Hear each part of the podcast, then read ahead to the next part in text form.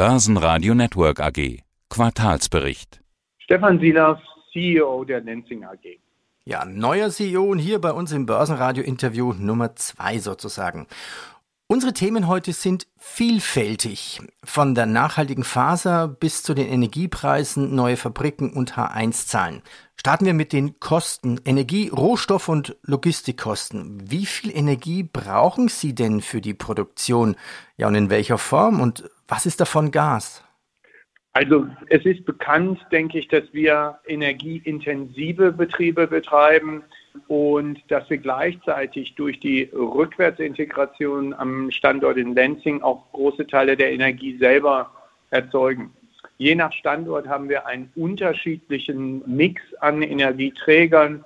So haben wir in Indonesien und China Kohle, während wir im Standort in Heiligenkreuz Gas als Energieträger haben und wie gesagt am integrierten Standort in Lenzing selber über 90 Prozent der Energie selbst erzeugen. Und in welcher Form erzeugen Sie die, die Energie? Wir erzeugen die Energie durch ein sogenanntes Bioraffineriekonzept. Das heißt, wir nehmen unseren wertvollen Wertstoff Holz und holen dann nicht nur den Zellstoff raus, sondern auch die im Holz versteckte Energie und wandeln die dann in Energie um, die für unsere Produktion benötigt wird. Das heißt, Sie können eigentlich entspannt auf die Diskussion blicken, egal was im Herbst, im Winter mit, mit russischem Gas passiert und anderen Gas. Sie sind ziemlich unabhängig. Ähm, na, entspannt blicken auch wir nicht auf diese Diskussion, weil das ist sehr standortabhängig. Mhm. Also, ähm, wenn wir anschauen, dann hat die Lenzing ja global neun Werke. Ein echtes Versorgungsrisiko durch den Konflikt in der Ukraine sehen wir nur in Kontinentaleuropa und da betreiben wir drei Werke. Eins in Spaskov, eins in Lenzing und eins in Heiligenkreuz.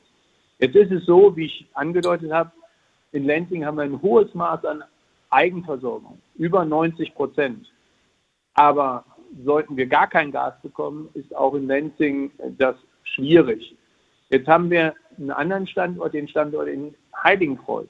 Dort hängen wir stark am Gas. Dort sind wir fast allein nur über Gas versorgt. Wir sind gerade dabei, andere Energieträger zu erschließen. Aber dort ist die Abhängigkeit durchaus größer. Nun ist Heiligenkreuz als Fabrik mit nur 8% der globalen Faserkapazität auch nicht das größte Werk der Lenzing AG. Aber wie gesagt, die Situation ist durchaus komplex und muss von Standort zu Standort betrachtet werden. Betrachten wir andere Kosten, die Rohstoff- und Logistikkosten. Der Lenzinger Rohstoff für die Faser der Kleidung ist ja Holz, Zellulose. Wie sehr sind die Rohstoffkosten gestiegen? Woher kommt das Holz? Also die Rohstoffe sind durchaus auch gestiegen im Zusammenhang auch mit den Energiekostensteigerungen. Das heißt, unsere Lieferanten für Chemikalien, nehmen wir die Natronlauge zum Beispiel, erleben natürlich auch die Preissteigerungen beim Gas und die geben sie auch in Form der höheren Rohstoffkosten weiter. Beim Holz ist es so, dass wir unser Holz ja nur zertifiziertes, FSC-zertifiziertes Holz aus nachhaltigem Anbau in den Nachbarregionen jeweils der Fabriken sourcen. Mhm.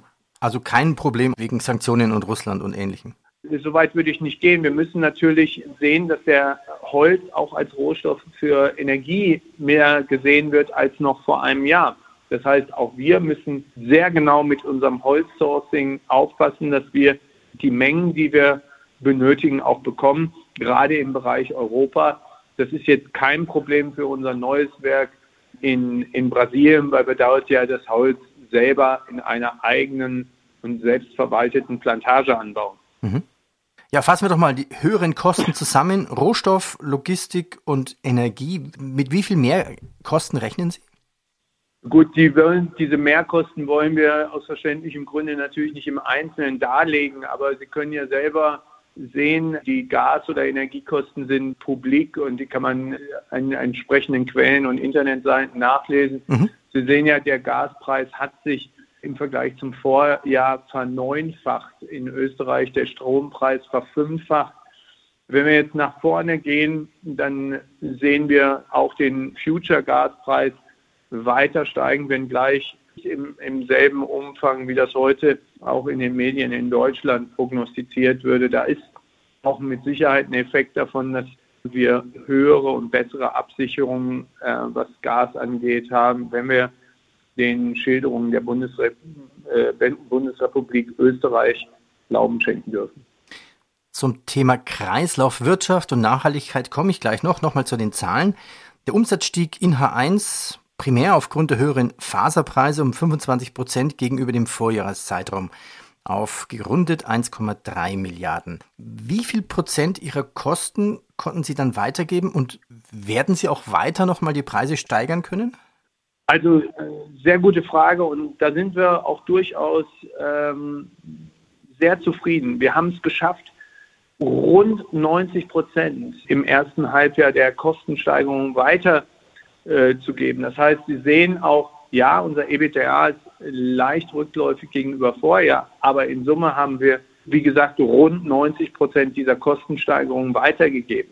Es wird für uns natürlich immer schwieriger, diese Kostensteigerungen weiterzugeben, wenn wir ein, im, im globalen Wettbewerb stehen und wir dort deutlich unterschiedliche Energiekostensteigerungen erleben. Eine Kohle in China ist nur in Anführungszeichen verdoppelt, ein Gas in Österreich verneunfacht. Das heißt, wir werden auch dort an Limiten stoßen, wo wir nicht jeden, jede Kostensteigerung weitergeben können. Und darum sind wir gerade am Standort in Heiligenkreuz auch in Diskussionen mit Entscheidungsträgern und hoffen, da auf offene Ohren zu stoßen, dass wir auch hier entsprechende Unterstützung für einen fairen Wettbewerb für ein österreichisches Unternehmen bekommen. Ja, irgendwann ist ja auch die Schmerzgrenze erreicht. Die Inflation ist ja auch weltweit hoch. Also hohe Kosten für Energie, Rohstoffe, Logistikkosten. Nennen wir noch eine Zahl. Das Periodenergebnis ging um 25 Prozent auf gerundet 72 Millionen zurück. Jetzt haben wir noch Faktoren. Wie sehr hat denn der Lockdown in China gebremst und der schwache Euro auf die Bilanz gedrückt? Ja, ich glaube, Sie haben schon richtig erkannt, der, das Periodenergebnis ist in der Tat äh, rückläufig versus der Vergleichsperiode im Vorjahr.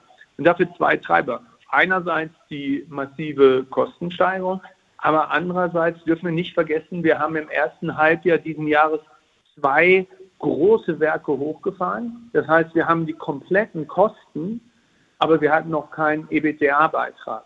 Und insofern wurde das Periodenergebnis konsequenterweise dadurch auch gemildert. Also zwei Faktoren, Kostensteigerung als auch, wie gesagt, die zwei Werke, die im Hochfahrprozess sind. Beide Werke werden jetzt im zweiten Halbjahr, und das ist die positive Aussicht, und darum bleiben wir ja auch bei unserer Guidance des EBTA deutlich über 2021 zu liefern, werden im zweiten Halbjahr nun positive Beiträge liefern. Der Lockdown in China beeinflusst uns natürlich auch im Faserumsatz, aber wir haben gesehen, der ging zwar massiv nach unten, kam aber sehr schnell auch wieder hoch.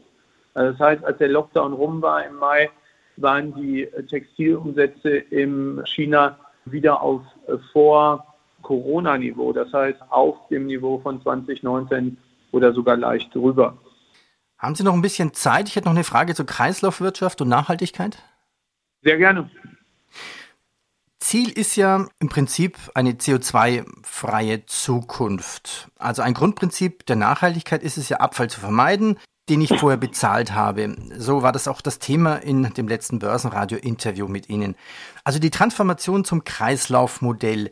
Es wäre ja wirklich schön, wenn wir weniger Ressourcen verbrauchen, weniger Bäume in dem Fall auch. Aber wie viel Prozent eines Kleidungsstückes kann man denn wirklich recyceln? Ja deutlich mehr, als was wir heutzutage recyceln. Also heutzutage werden in der Textilindustrie circa ein Prozent wirklich recycelt. Ein Prozent.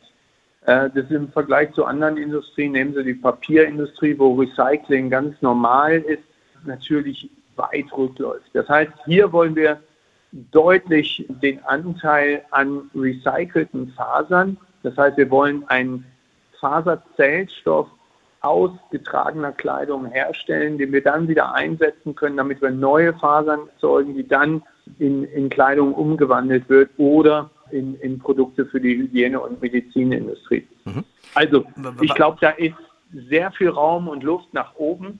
Ähm, bei nur 1% Recyclingrate mache ich mir, was den, den Recyclinganteil angeht, den der Markt verträgt, wenig Sorge. Wir müssen jetzt die technischen Lösungen finden.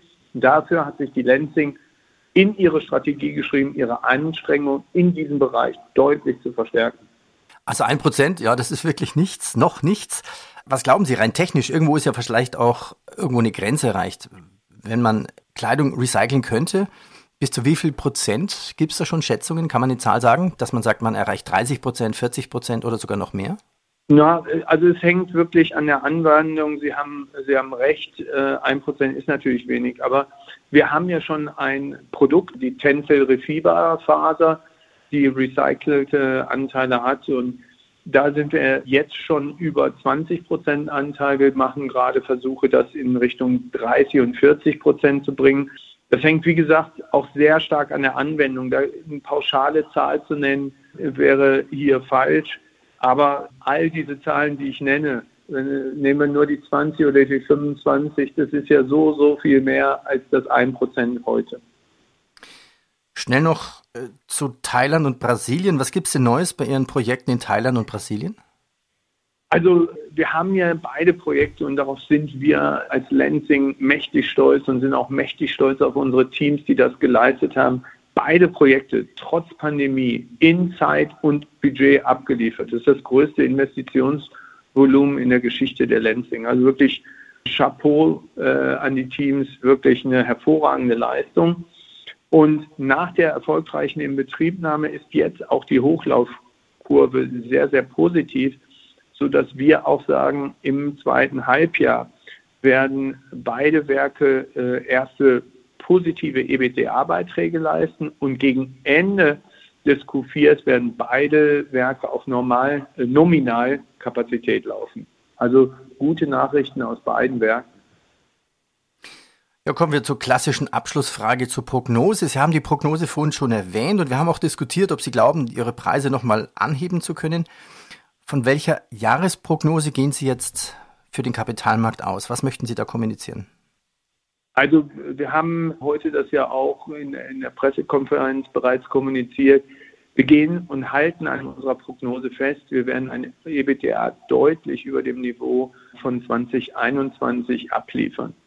Warum ist das so? Da sehen wir zum einen, dass äh, gerade jetzt auch im zweiten Halbjahr natürlich unsere Großinvestitionen, die Schlüsselprojekte in Brasilien und Thailand erste Beiträge äh, liefern. Wir sehen nach wie vor dass der Bedarf, die Nachfrage strukturell gegeben ist, sowohl in der Textil- als auch in der Medizin- und Hygieneindustrie. Also die Nachfrage nach Tencel- und Biocell-Produkten ist groß.